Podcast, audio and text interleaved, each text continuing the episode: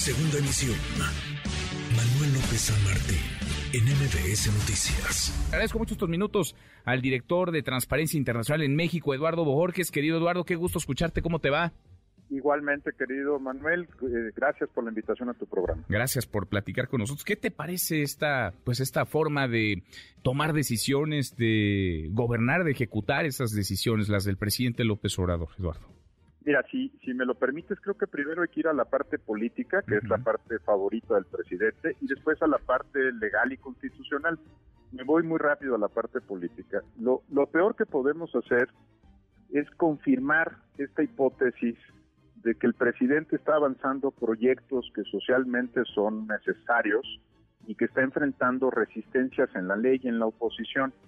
El tema de la Guardia Nacional es un tema delicadísimo, no es un asunto de conservadores y progresistas, Manuel, es un tema muy delicado que llevamos cerca de 10 años discutiendo y es eh, a quién se somete el poder militar, que no solo es creciente, sino que además se ha expandido. Dirías hace un momento hablando de inflación, bueno, la inflación en las Fuerzas Armadas en México está siendo enorme, ¿no? Están creciendo por todos lados y venimos, y perdón que me ponga eh, a, citar la historia de México, pero nos costó mucho trabajo regresar al ejército a sus cuarteles después de la Revolución Mexicana, nos costó casi 50 años convertirlo en un poder que se subordinara completamente al poder civil, y en el mundo la tendencia es eh, pues al revés, Manuel, ¿no? Que haya un ministro de defensa civil a quien le responden las Fuerzas Armadas es el caso de Chile,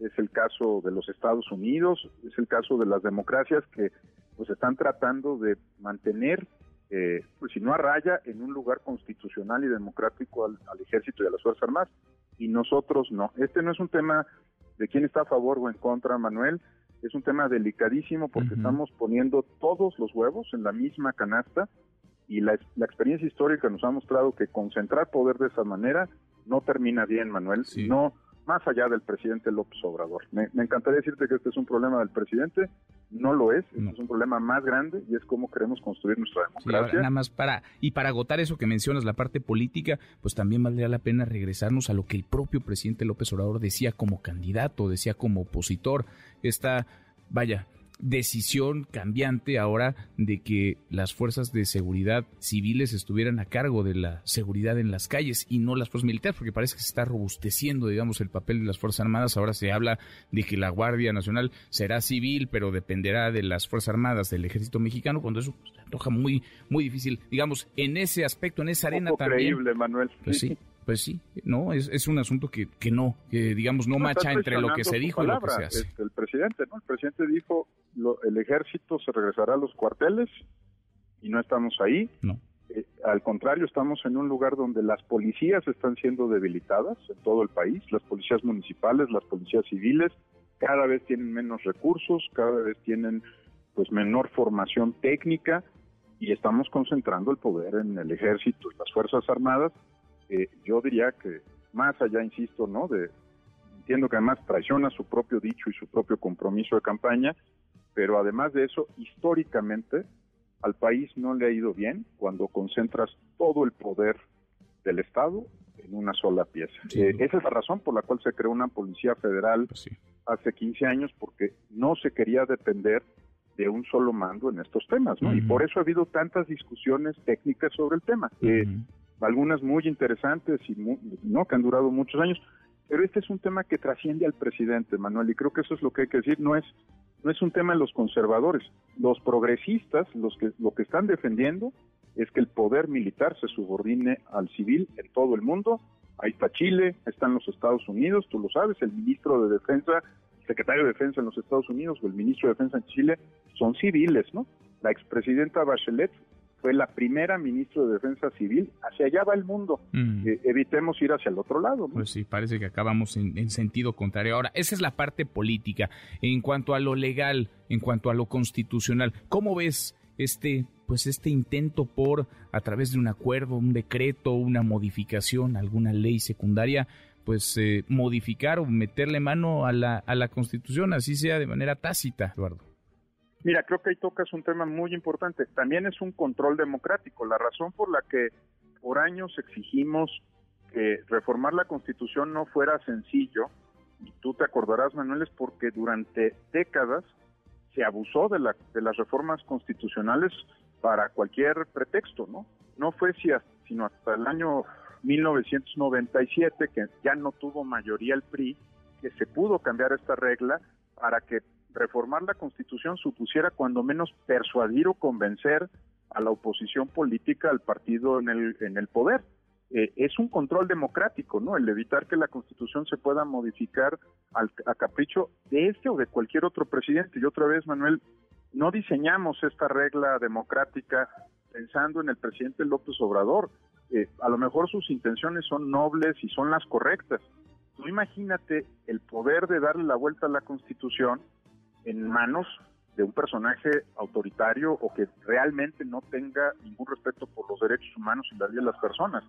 Y creo que estamos, cometeríamos un error si creamos eh, arreglos institucionales pensando en este presidente y no en los que vengan o en los presidentes anteriores.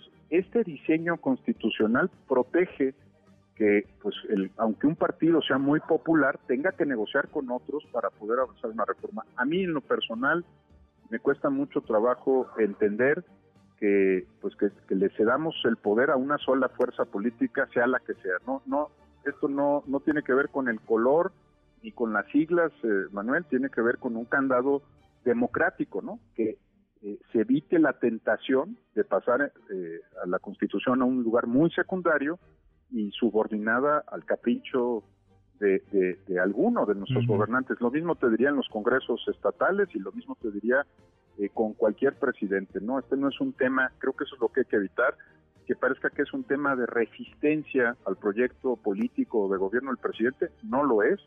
Es un control democrático y un control constitucional pues para evitar tentaciones, porque una vez que empiezas a tocar la Constitución eh, a, modo, pues luego ya es difícil pararlos, ¿verdad? Entonces, no, lo que creo que hay que sacarlos de las coordenadas del presidente, no es, no es un tema para este presidente, es un tema para cualquier jefe de gobierno en el país o presidente y es una protección de la democracia y de la pluralidad. Porque la ruta, digamos, es más que clara, ¿no? Es decir, para meterle mano a la Constitución y lo que, vaya, el presidente está planteando al sacar a la Guardia Nacional de la Secretaría de Seguridad y mandarla a la Secretaría de la Defensa es una modificación constitucional. Para meterle mano a la Carta Magna, pues la ruta está clarísima. Hay que pasar por el Congreso, se necesitan dos terceras partes de Cámara de Diputados, dos terceras partes en el Senado, la mayoría de los congresos estatales y no hay más. Cualquier otra cosa, pues eh, golpea esa vía, que es la vía legal, constitucional, la vía democrática, Eduardo. Sí, este, digo, puede encontrar un atajo, lo encontró en el caso del tren Maya, ¿no? Con el llamado decretazo que invocabas hace un momento, Manuel. Pero, pero yo insisto, creo que lo que cuando decimos que queremos preservar el Estado constitucional democrático, lo que estamos diciendo es nadie puede concentrar todo el poder en una democracia, Manuel. ¿no? Y por eso, aunque uno pueda simpatizar o disentir con la oposición o con el gobierno en turno, lo importante es que los, los asuntos del calado ¿no? de, la Guardia Nacional o de, modificar la Constitución tengan esta, este, esta protección democrática de las minorías, ¿no? que el ganador no se lleve todo en democracia, ¿no? Ese es el nuestro diseño constitucional y por eso, como dices, la ruta es muy clara, ¿no? La idea es que tengas que convencer por lo menos a una parte de la oposición para poder tocar la Constitución que nos rige a todos. Pues sí, pues sí, y no olvidar que precisamente la iniciativa que creó la Guardia Nacional, pues vino del presidente, es una iniciativa que fue aprobada por la Cámara de Diputados y por el Senado en estos términos. Y lo que estaba escrito en la Constitución, digamos, salió a propuesta del presidente López Obrador y consiguió la mayoría de los votos. Es decir, pues sí se puede o sí se debería de dialogar en un parlamento, sí se podría convencer y si no, pues, pues no. Pero esa es la vía que nos hemos dado, a final de cuentas, esa es la vía institucional. En fin, Eduardo, te agradezco como siempre. Gracias por estos minutos. Al contrario, Manuel, muchas gracias a ti y un saludo al auditorio. Un abrazo, gracias. Noticias.